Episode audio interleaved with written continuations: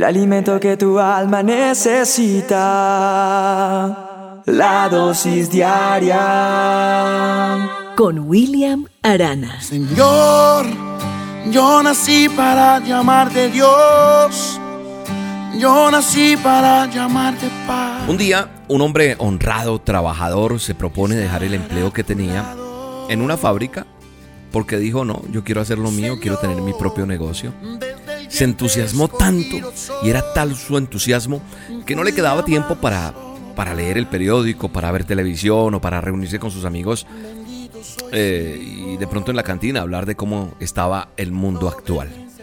En cuanto salía de la fábrica, dedicaba todo su tiempo, todas sus energías al negocio que estaba por abrir visitó proveedores, hizo todo el papeleo legal necesario, alquiló un pequeño local que se encontraba a un lado de una carretera bastante transitada, dijo este es el lugar, compró una excelente cocina con todo su equipamiento, entrevistó a los futuros empleados e hizo una lista de las cosas que, que finalmente necesitaba más para terminar de, de adecuar este negocio y unos meses después pudo abrir su negocio tan anhelado de venta de hamburguesas y así renunció a su antiguo empleo. El negocio fue floreciendo rápidamente. ¿Por qué? Porque él vendía las mejores hamburguesas con papas fritas de toda la zona. Mm, eran deliciosas. Al principio el lugar se llenaba solamente a la hora del almuerzo, pero como la comida era tan deliciosa, se regó la voz y no pasó mucho tiempo para que tuviera mm, eh, clientes en diferentes horarios, no solamente a la hora del almuerzo. Los fines de semana llegaban tantos, tantos clientes que no cabían en el pequeño local. Por esto tuvo que ampliarlo, tuvo que contratar mucha, mucho más personal y al cabo de unos meses las ganancias fueron suficientes para que este hombre pudiera comprar ese terreno, la propiedad en la cual se encontraba el negocio. Le estaba yendo súper. Aquella venta de hamburguesas le permite a este hombre mandar a su hijo a la universidad. Estaba orgulloso y aseguraba a sus amigos al graduarse su hijo asumiría las riendas del negocio y así prosperarían aún más. Entre tanto, él siguió trabajando duro como siempre. Alquiló el terreno que quedaba junto a, su local que ya era propiedad de él. Entonces alquiló el, terreno que quedaba al pie para, para tener un mejor campo para el estacionamiento de los autos de los clientes. Puso también un enorme aviso luminoso sobre el local, contrató la colocación de varios carteles a lo largo de las vías y así los clientes se fueron multiplicando más, más y mucho más. Llegó por fin el tan anhelado día en que su hijo se graduó y regresó a la casa. El padre estaba feliz, pero el hijo, al ver en que en todo lo que se había convertido el, el, este negocio que era humilde, pero se volvió después en un gran negocio, le dice al papá, ya graduado este muchacho, pero papá, ¿no te has enterado de las noticias? ¿Qué noticias, hijo? No, no, no sé de qué me estás hablando. Estamos atravesando una crisis financiera, papá, una crisis muy grave. La economía del país está realmente mal y muchos podrían ir a la quiebra. Lo han anunciado desde hace meses por la radio, por la televisión, en la prensa. ¿No lo has visto? No, hijo, la verdad no. No he tenido tiempo para, para mirar las noticias para, para coger el periódico. Me la paso trabajando, metiéndole la ficha todos los días al negocio. Entonces el hijo le dijo, Papá, tienes que prestar más atención a estas cosas. Es importante en el mundo de los negocios. Te lo dice una persona que es profesional. El comerciante se retira y se pone a pensar en todo lo que su hijo le había dicho.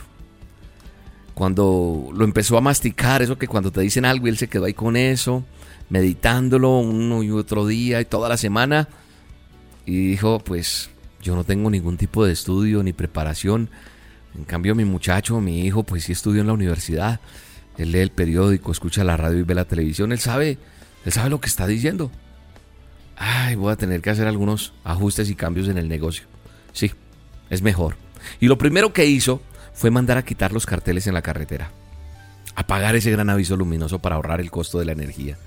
De inmediato, esa afluencia que tenía de clientes empezó a, a decaer empezó a bajar. Entonces dejó de alquilar el terreno que tenía al lado para, para estacionamiento de los clientes y esto complicó mucho la llegada de sus otros clientes que ya estaban acostumbrados a ir porque no había dónde parquear. También decidió cambiar algunos proveedores. Su producto lo bajó de calidad por algo más económico porque dijo la crisis. Y bajó todo esto. Realizó inclusive otros cambios. Y al cabo de muy poco tiempo las ventas fueron disminuyendo drásticamente hasta llegar a un nivel que apenas, apenas era rentable. Entonces le dijo a su hijo con tono de tristeza, ay hijo, tú tenías razón. Verdaderamente estamos sufriendo una gran crisis. ¿Sabe una cosa de esta historia?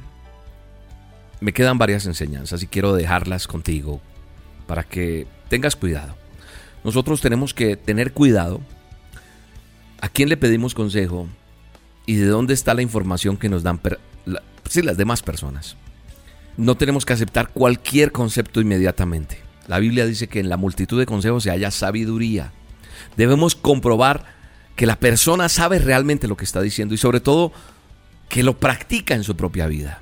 Esto aplica no solamente porque tú de pronto vas a montar un negocio, ¿no? Puede funcionar para otro tipo de cosas que te pueden llegar a decir una sola persona y no puedes eh, engancharte allí y quedarte con esa eh, palabra que te dice esa persona. He entendido en la vida que nosotros podemos programar nuestra mente para fracasar o para triunfar. He entendido que las acciones me van a llevar a esa vida de fracaso, a ese lugar de fracaso, si yo me programo para fracasar. Pero si yo me mentalizo para ganar, a pesar de las adversidades, a pesar de las caídas, voy a llegar a ganar. Y eso aplica para ti. He entendido también que fracasar o ganar no es cuestión de mala o buena suerte, no. Es de decisión, es de elección personal. Es solo elección tuya. Y he también aprendido que de la mano de Dios las cosas pueden marchar muchísimo mejor. Para los que amamos a Dios, todo obra para bien. Si te trazaste un camino, confía en Dios. Ponlo delante de su presencia. Él sabe lo que tú estás haciendo. No dejes que otros interfieran. Muchos te van a señalar, te lo digo con experiencia, diciendo no, no vas a poder, vas a fracasar. No importan los diagnósticos ni los pronósticos, contigo lo vamos a lograr en el nombre de Jesús. Te bendigo en este día y declaro que lo mejor está por venir para tu vida. Un abrazo. Y aunque no entienda lo que sucede, vivo tranquilo. Yo vivo en paz, porque Dios siempre tiene el control bendecido, duermo tranquilo, yo vivo en paz, porque Dios siempre tiene el control. La dosis diaria con William Arana, tu alimento para el alma. Vívela y compártela. Somos Roca Estéreo